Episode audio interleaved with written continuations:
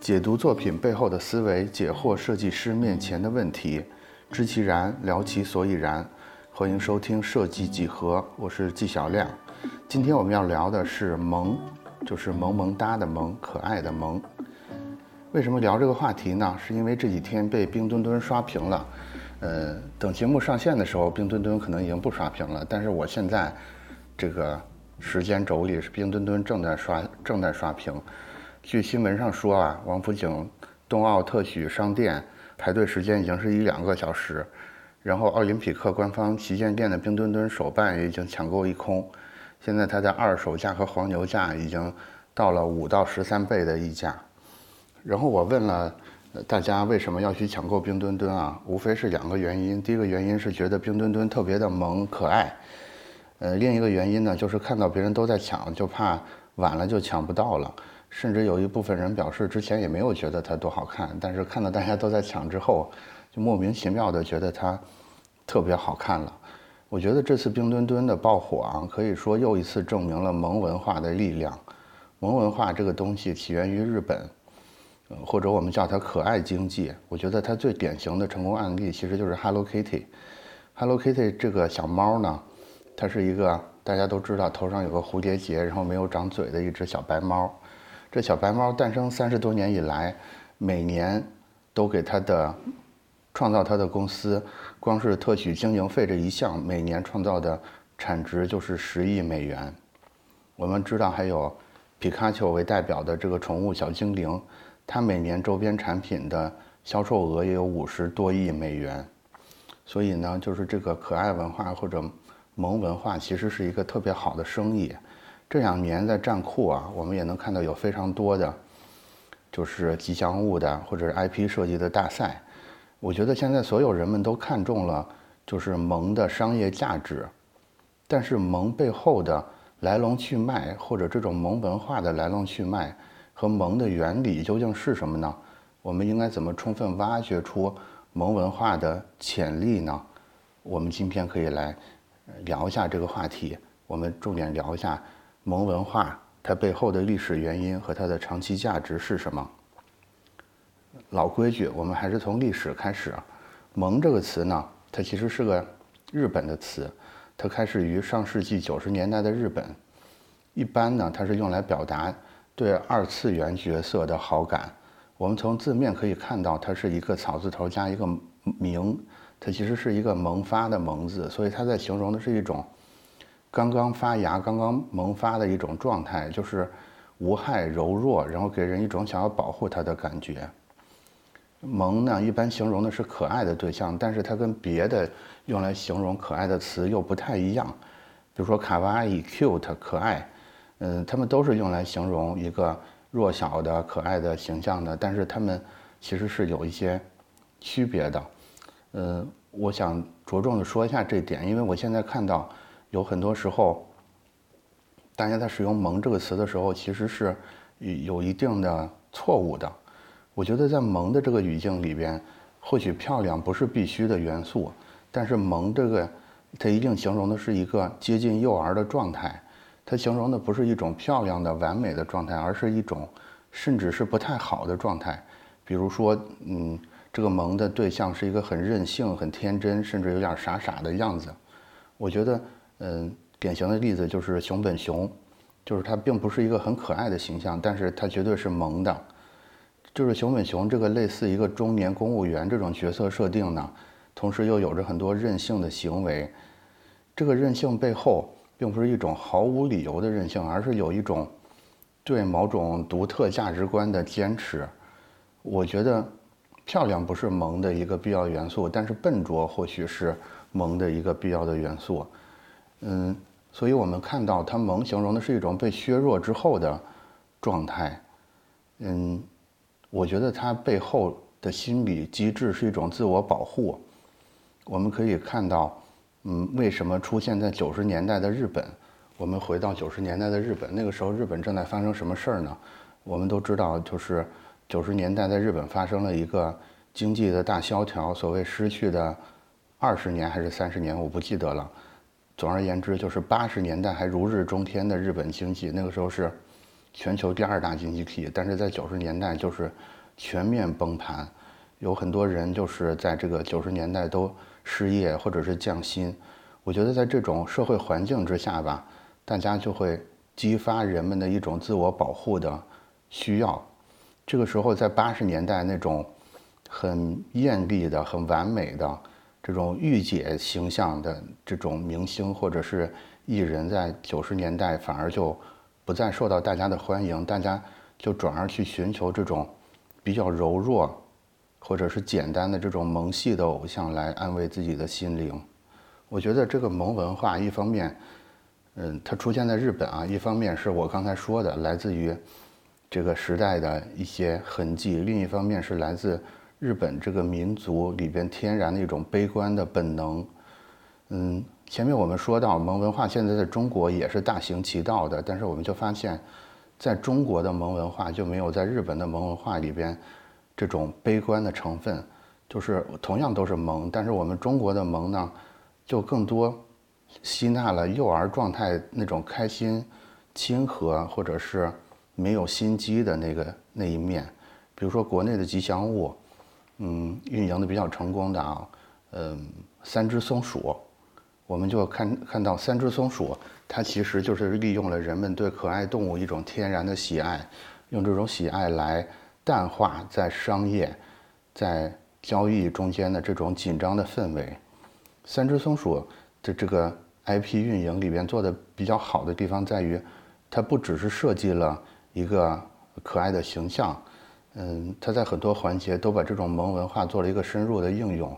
比如说三只松鼠的客服，它称呼它称呼它的消费者叫做主人，而不是像别的淘宝店称呼它的消费者叫做亲。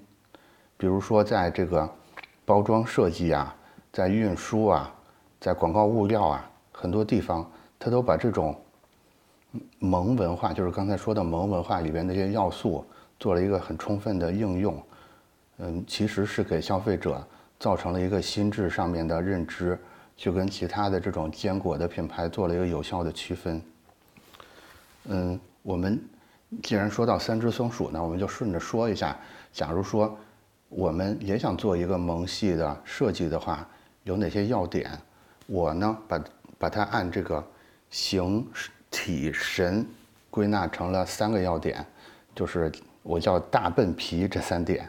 首先是形体的大，嗯，形上的大，也就是说，基本上萌系形象的设计啊，它一定是头很大、眼睛很大、脑门很大的，它就是很像一种幼儿的状态。第二个就是在整体的这个体型上，我觉得特点是笨，就是刚才也提了一嘴，说要有笨拙的感觉。这个笨呢，其实就是手短脚短，然后身子很胖，它其实也是幼体状态的特征。但是在这个体，在这个笨上，我觉得还要有一些因为能力不强需要帮助的这种感觉，嗯，甚至还需要有一些在想法上的天真的这种笨。也就是说笨，它其实就不光是一种。只是一种形象的表达，可能还有一些性格，甚至是更深在的表达。然后到最后一个皮呢，其就基本上就是一个纯精神向的东西了。这个皮其实就是顽皮的皮。我觉得一个成一个比较好的萌系的形象设计，它它的对象一定是一种有顽皮的这个感觉，它就是总是会做一些多余的行为。如果我们现在设计一个形象啊，它只是胖胖的。笨笨的，它可能没办法把它叫做一个萌系的形象。我们可能叫它可爱的形象，或者叫肥胖的形象，但是它绝对不是一个萌系的形象。萌系的形象一定是有一种小儿童的天真的那种感觉在里边的，它一定有一种精力无处释放的那种感觉，才有萌的这个味道在里边。我觉得有了这三个基本要素啊，你再加上基于你的业务的一些特别的设计。你就可以做出一个达标的萌系 IP 了。那我们大概呢，就是刚才就是回顾了萌的历史和萌的定义，然后我说了一下我个人认为的萌系设计的一些要点。但是，萌文化难道就只是一个带货能手吗？我觉得不是的。其实萌文化背后有一个更深在的价值，我们现在就来说这个东西，它背后更深的那个东西是什么呢？我觉得它背后包含着一个很好的策略，这个策略同时也是我们人类这个物种的一种独特的选择。这个选择是什么？就是幼态持续。幼态持续是一个专业术语啊，它是一个生物学的术语，它来自美国生物学家叫古尔德提出的一个幼态持续假说，是什么意思？他就说人在幼态，人类在成年之后，它仍然保持着其他灵长类只有在幼年的时候才具备的很多特征。我再 我再解释一下，还是有点学术化啊，我再解释一下。比如说，我们现在观察一下人类这个物种，我们会发现，即使我们成年之后，我们整体的形态还是不像那种成年的猿类一样。我们看成年的猿类是什么样的啊？就它们的，嗯，上肢会更长、更强壮，下肢会退化的更厉害。更重要的是，它的面骨会十分的突出，所谓的尖嘴猴腮。对，但是人类我们就没有这个问题。人类的即使成年，它长得其实像一个小猩猩，而不是像一个成年的猩猩。这就是这个古尔德说的这个幼态持续。在此之外呢，我觉得人类还有别的一些特征，也也有幼态持续的特征。比如说，我们有长达十个月的孕期，有长达两年的哺乳期，还有长达六年的幼年期，还有十余年的少年期。我觉得这些其实也是我们这个物种幼态。持续策略的一种展现。成年啊，一方面意味着强大稳定的生存能力，但是另一方面也表示失去了升级新技能的潜力。我们看黑猩猩在三岁的时候，它们就发育成熟了，变成了我们刚才描述的那种样子。它们具备锋利的牙齿，具备健壮的四肢，还具备敏锐的神经系统。这些东西呢，都足以让它。在丛林的环境里边应对种种危险，可以保可以完全脱离父母的保护来独立生存。这个独立生存时候面临的种种危机困难呢，其实压迫他，让他早早的就进入到了成年体，放弃了其他发其他发展的可能性，迫使他就是终生只能靠这个尖牙和肌肉为生。我们反过来看人类。因为有幼态持续这个策略，所以我们有更长的学习适应的阶段。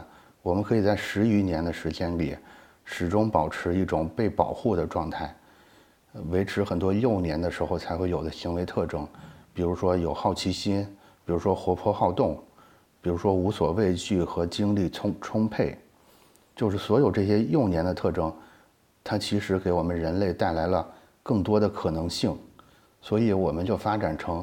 我们就用更强大的大脑去代替了那些肌肉，用更精巧的工具去代替了那些尖牙。这个策略发展的慢，但是我们看到，我们现在看到了这个策略的结果是什么？就是我们现在是地球上最成功的物种之一。这个约翰克里斯多夫这本书里有一句话给我的感触很大，这句话是：大部分人在二三十岁的时候就死去了。因为过了这个年龄，他们只是自己的影子，此后的余生则是在模仿自己中度过，日复一日。我觉得这句话描述的大多数人，他们其实就是当代的黑猩猩，他们快速就成长成熟，但是他们没有未来。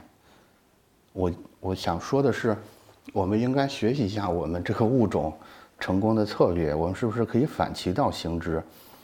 我们允许自己再。弱小一会儿，再萌一会儿，再猥琐发育一下，我们可能不必催着自己去三天学会 PS，两天学会什么 English，我们就是允许自己在萌萌的状态里继续保持一下，像皮卡丘们一样，用这种可爱的萌萌的姿态去探索更多的可能性。我觉得这个呼吁听起来。有点反直觉，但是大家可以真的，呃，想一想，我们是怎么成为地球的主人的？